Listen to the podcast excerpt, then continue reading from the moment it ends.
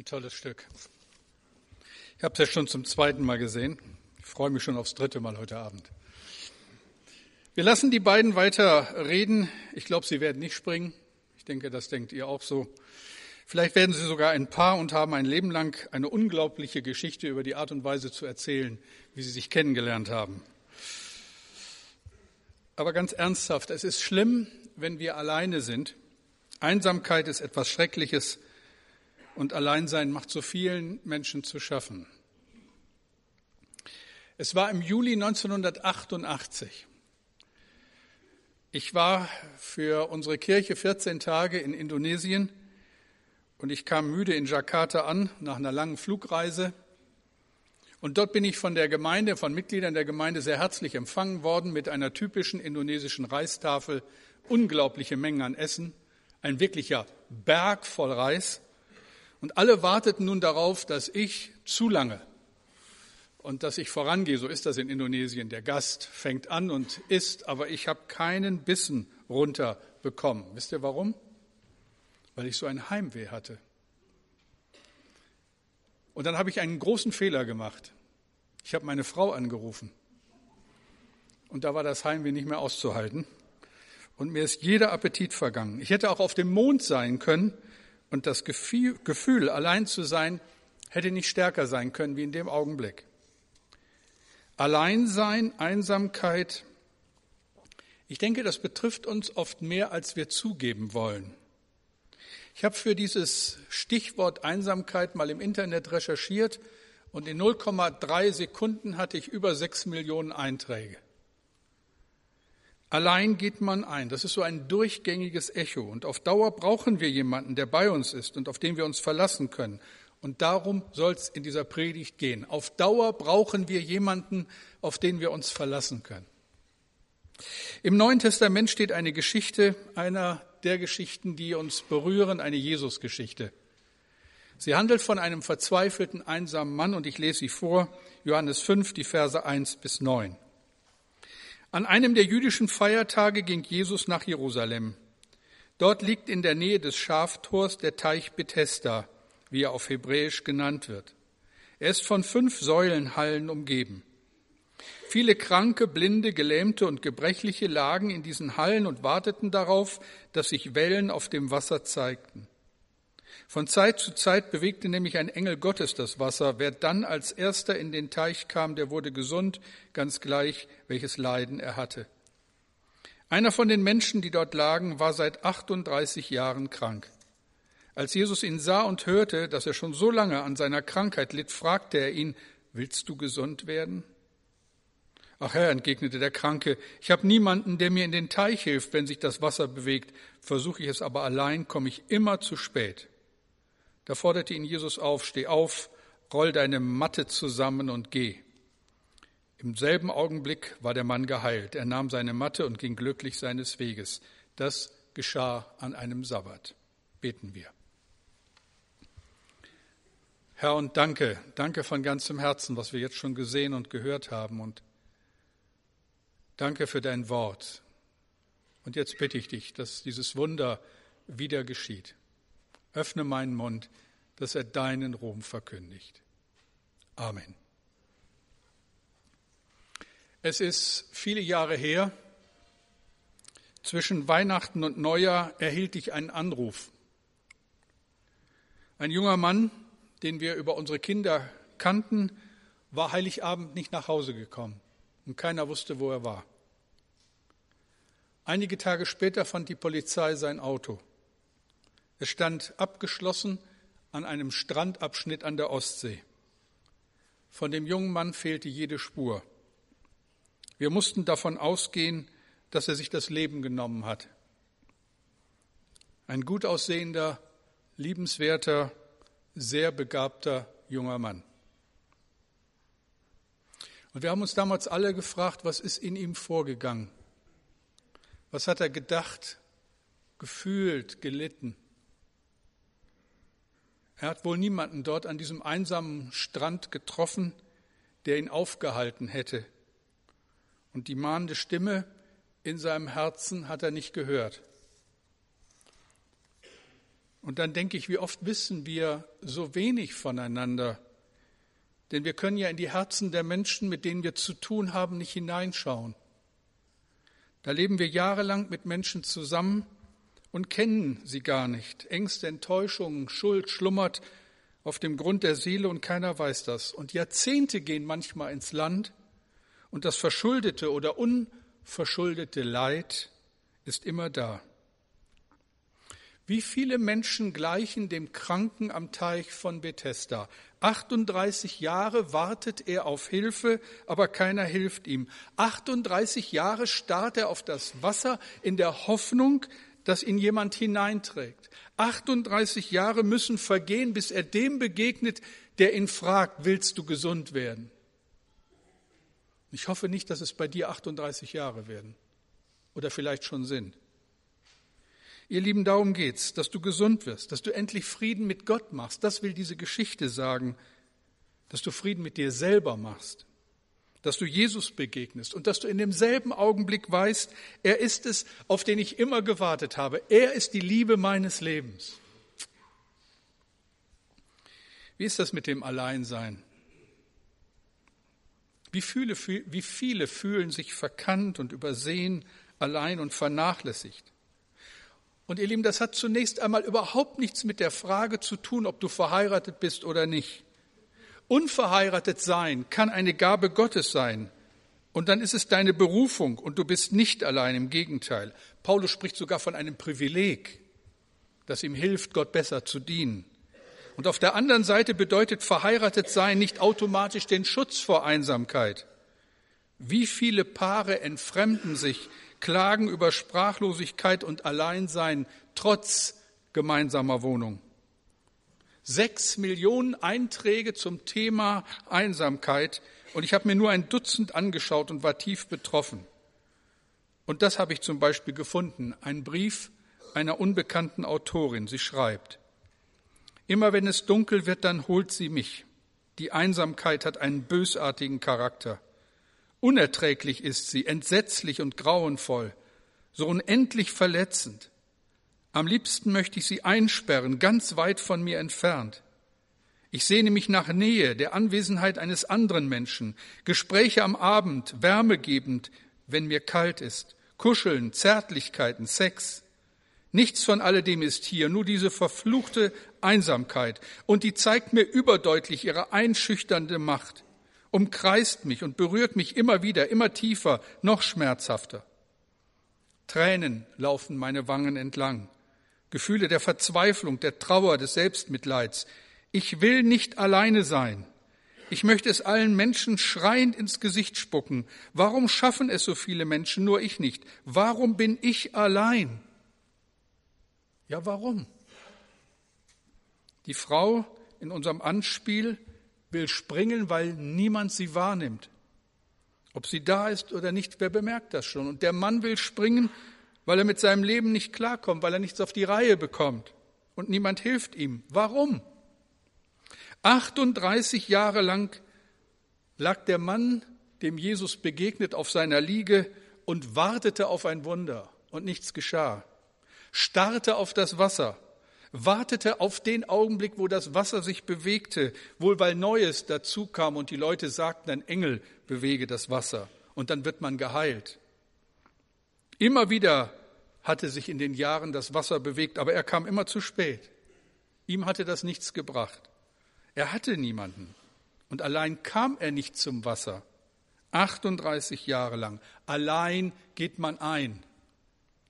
Warum sind so viele Menschen alleine? Ich denke, dass es Gründe gibt, dass Einsamkeit viele Gründe hat, Gründe, die man nicht verschuldet hat, aber auch Gründe, für die man selber verantwortlich ist. Fangen wir mal mit den Gründen an, für die wir nichts können. Verlust kann so ein Grund sein. Ich habe als Pastor an so vielen Gräbern gestanden und so viel Tränen gesehen.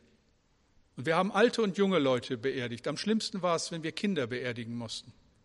Der Schmerz ist unbegreiflich unbeschreibbar. Da ist der Mann gestorben, die Frau gestorben, das Kind und der Verlust tut so weh. Und niemand kann den geliebten Menschen zurückholen. Er ist einfach nicht mehr da, aber alles erinnert an einen.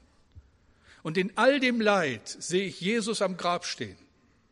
Und es ist mein Privileg, das predigen zu dürfen, zu sagen, dass dieser Herr sagt, er kennt dein Alleinsein und deine Trauer und er sagt zu dir, ich bin die Auferstehung und das Leben. Einsamkeit hat viele Gründe. Gründe, für die wir nichts können. Angst kann so ein Grund sein. Du hast schlechte Erfahrungen gemacht, schlechte Erfahrungen mit Beziehungen, bist enttäuscht worden. Die Angst wird verdrängt durch eine Menge Betrieb. Du versuchst cool auszusehen, aber kurze, flüchtige Beziehungen füllen nicht die Lücke in deinem Herzen. Und ganz tief drin ist eine große Sehnsucht nach Gemeinschaft, nach Intimität, nach Geborgenheit. Und Jesus kennt deine Angst. Jesus kennt deine Angst, denn sie ist ihm nicht fremd. Im Garten Gethsemane ist er fast gestorben vor Angst. Und er sagt zu dir, kommt zu mir, die ihr mühselig und beladen seid, ich will euch erquicken. Enttäuschung kann so ein unverschuldeter Grund für deine Einsamkeit sein. Der Mann am Teich Bethesda 38 Jahre lang. Wie oft hat er gehofft, dass ihn jemand zum Wasser trägt? 38 Jahre lang. Er hat längst keinem mehr vertraut, hat völlig isoliert dagelegen. Ach Herr, entgegnete ihm der Kranke, ich habe niemanden, der mir in den Teich hilft, wenn sich das Wasser bewegt. Versuche ich es aber allein, komme ich immer zu spät. Wie viele Enttäuschungen gibt's auf dem Grund unserer Seele? Und sie haben uns einsam gemacht. Da ist die Enttäuschung über eine verpasste Liebe. Er war deine große Liebe, aber er hat eine andere geheiratet. Und nun ist da keine Hoffnung mehr auf eine neue Chance. Und du bleibst allein. Die Enttäuschung, weil du immer das Nachsehen gehabt hast. Die kleine Schwester, der kleine Bruder wurde dir immer vorgezogen. Sie durfte mit Papa kuscheln, aber du warst die Große und musstest cool bleiben und bist auch cool geblieben. Aber im Herzen so viele Enttäuschungen. Man hat dir übel mitgespielt. Enttäuschungen machen einsam. Und Jesus spricht uns an und lädt uns ein und sagt, ich bin gekommen, dass ihr das Leben und volles Genüge habt. Dazu bin ich gekommen. Einsamkeit hat viele Gründe. Ein zweiter Punkt, auch Gründe, für die wir verantwortlich sind. Stolz ist so ein Grund. Meine Frau und ich, wir können schlecht streiten. Aber einmal haben wir es richtig geschafft. So einen ganzen Tag nicht miteinander geredet. Und vorm Schlafgehen auch nicht. Ich wollte es ihr endlich mal zeigen. Denn ich hatte recht. Äh, vielleicht auch nicht. Fragt sie. Und dann haben wir es am nächsten Tag noch bis zum Mittag ausgehalten. Ich werde das nie vergessen. Und dann ging es einfach nicht mehr. Das, das war unerträglich. Unerträglich. Ich war so sauer auf sie und so allein.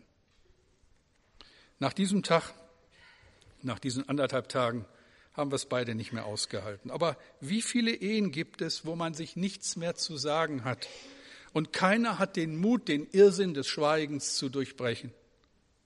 Menschen reden nicht mehr miteinander, weil sie aneinander schuldig geworden sind.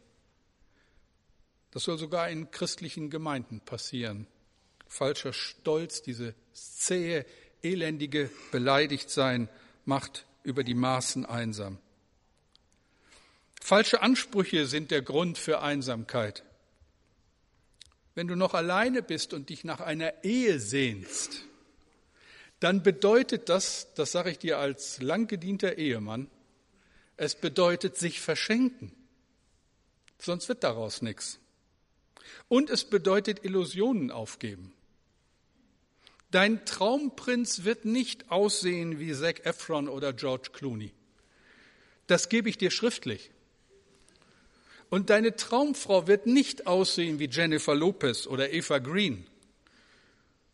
Du wirst jemanden bekommen, dem vielleicht schon sehr früh die Haare ausfallen, der nicht gut singen kann und der auch nicht besonders appetitlich aussieht, wenn er aufwacht am Morgen. Und sie wird nicht aussehen wie die Photoshop bearbeiteten Schönheiten auf der Fernsehzeitschrift. Aber die Frage ist, was willst du? Ein Leben lang einer Illusion nachjagen oder dein Leben mit einem Menschen teilen, den du liebst und für den du sorgst? Wo jede Falte ihre Geschichte hat und jedes graue Haar eine Liebeserklärung ist. Es gibt so viele selbstverschuldete Gründe für Einsamkeit. Schuld ist so ein Grund. Schuld und Sünde machen einsam. Gott hat die Sexualität geschenkt und gewollt und sie ist etwas Herrliches. Und sie wird zum Urteil, wenn sie nicht dem Partner gilt, wenn sie kein Du hat, sondern nur ein Ich.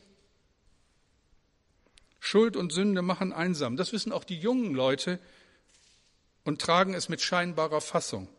Manchmal mit viel Lärm, mit viel Alkohol, mit Drogen und mit Gewalt. Das Gewissen ist ein hartnäckiger Freund.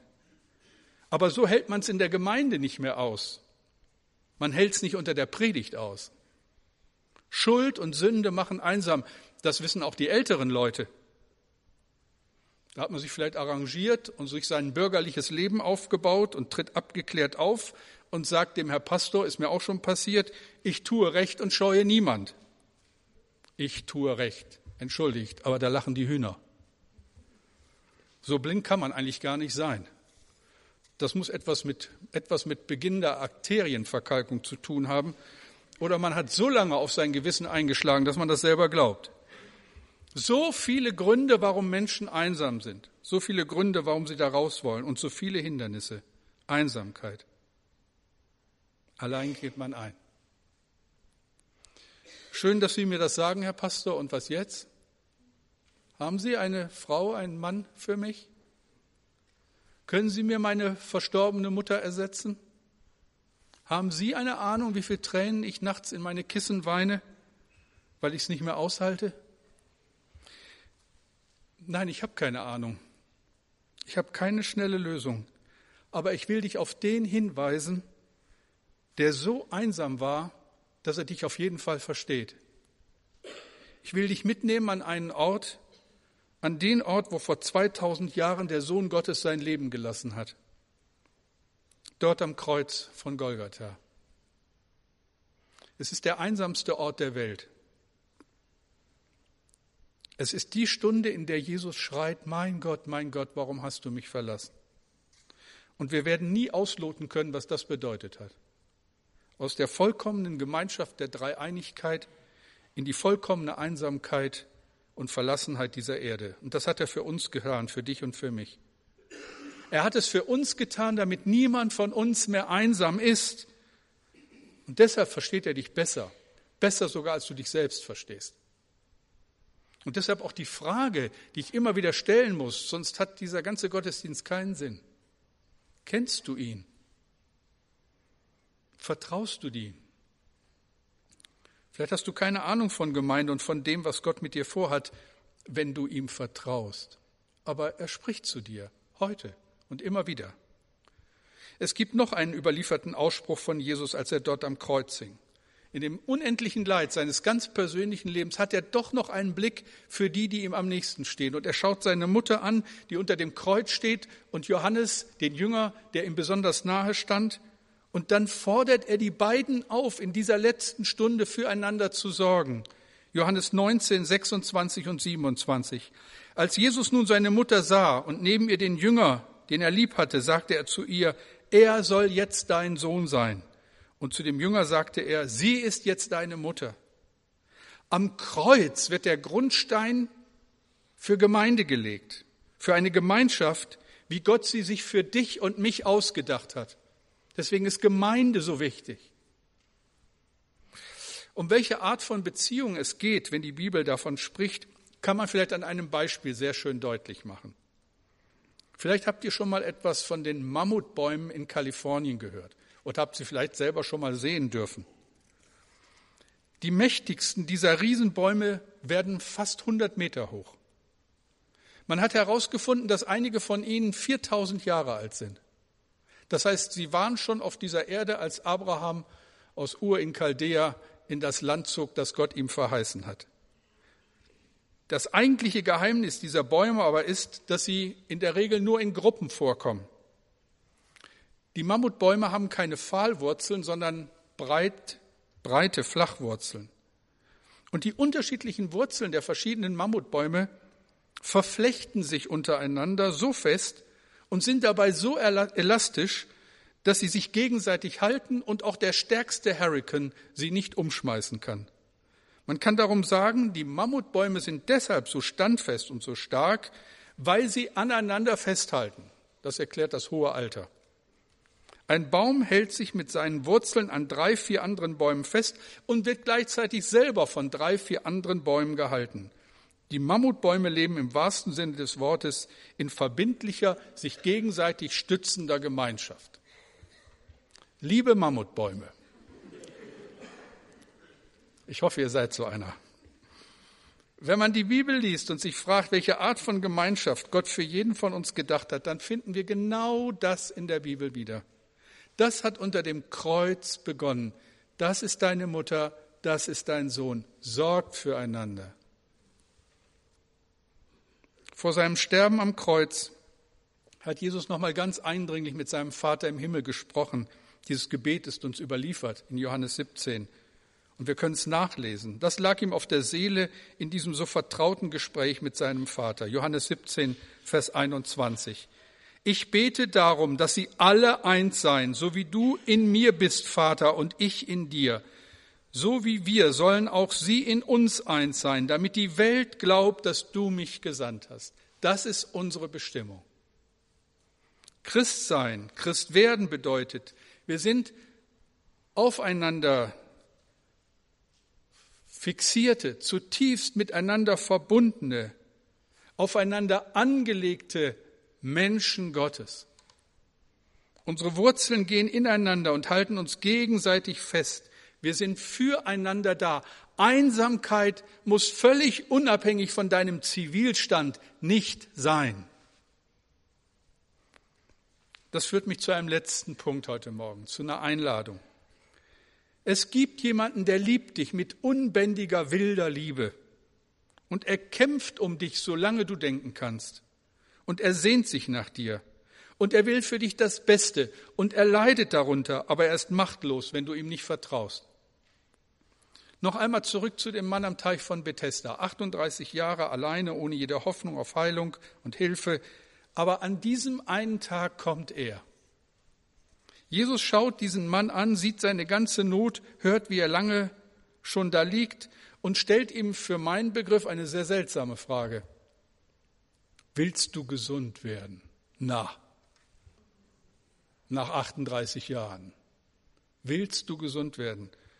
Aber jetzt kommt noch was Seltsameres. Jetzt erwarte ich doch eine entsprechende Antwort, so eine Antwort nach dem Motto, ja, natürlich, Herr, natürlich will ich gesund werden. Aber wisst ihr was? Lest es nach. Das Jahr kommt nicht. 38 Jahre wartet der Mann auf das einzige was man sich nur erhoffen kann. Und wisst ihr, was er zustande bringt? Nur die alten Geschichten. Die Geschichten, dass niemand für ihn da ist, dass sich keiner um ihn kümmert, dass das Wasser für ihn nicht reicht und so weiter und so weiter. Die alten Geschichten. Ich sitze auf dem Dach, weil ich in meiner Trauer nicht klarkomme. Ich sitze hier, weil ich das Leben nicht packe, weil ich ein Feigling bin. Ich sitze hier, ich sitze hier. Immer die alten Geschichten. Ist euch aufgefallen, dass der Kranke am Teich Bethesda die Frage Jesu überhaupt nicht beantwortet? Ist dir mal aufgefallen, dass du immer wieder die gleichen Vorbehalte geltend machst, wenn Jesus dich fragt, willst du? Raus aus dem Gefängnis der Isolation, raus aus den krausen Gedanken, raus aus Resignation und Selbstmitleid, raus aus Schuld und Sünde in deinem Leben? Du hast deine Vorstellungen vom Leben, deine Wünsche und Träume, aber es passiert nichts. Du hörst die Einladung Gottes, aber du erzählst ihm immer wieder die alten Geschichten. Und er schaut dich an und fragt dich, willst du gesund werden? Willst du oder willst du nicht? Was passiert, wenn du Ja sagst? Ist es dann doch George Clooney und Jennifer Lopez? Ich glaube, Gott weiß am besten, was du brauchst. Er freut sich über nichts mehr als über Leute, die ihm vertrauen und die bereit sind, ihr Leben diesem großen Gott anzuvertrauen. Und dann nimmt er dich und stellt dich in seine Gemeinde, in die Familie Gottes und du bist nie mehr allein. Und deshalb immer wieder die Frage, bist du mit ihm unterwegs? Kennst du ihn? Er redet zu dir vielleicht schon sehr lange und steht an diesem Tag, an diesem 25. November vor dir und fragt dich, willst du gesund werden? Und es liegt an dir. Sag ja, nimm die Einladung Gottes an. Jesus lädt dich ein, zu ihm zu kommen. Dieser Gott will dein Gott sein. Die Tür ist offen. Von seiner Seite aus ist alles okay. Es liegt an dir. Wir hören jetzt ein Lied, das gibt uns Zeit, über alles nochmal nachzudenken und dann darf ich beten und euch auch so einen kleinen Schritt weisen, wie ihr mit dem umgeht, was ihr jetzt gehört habt.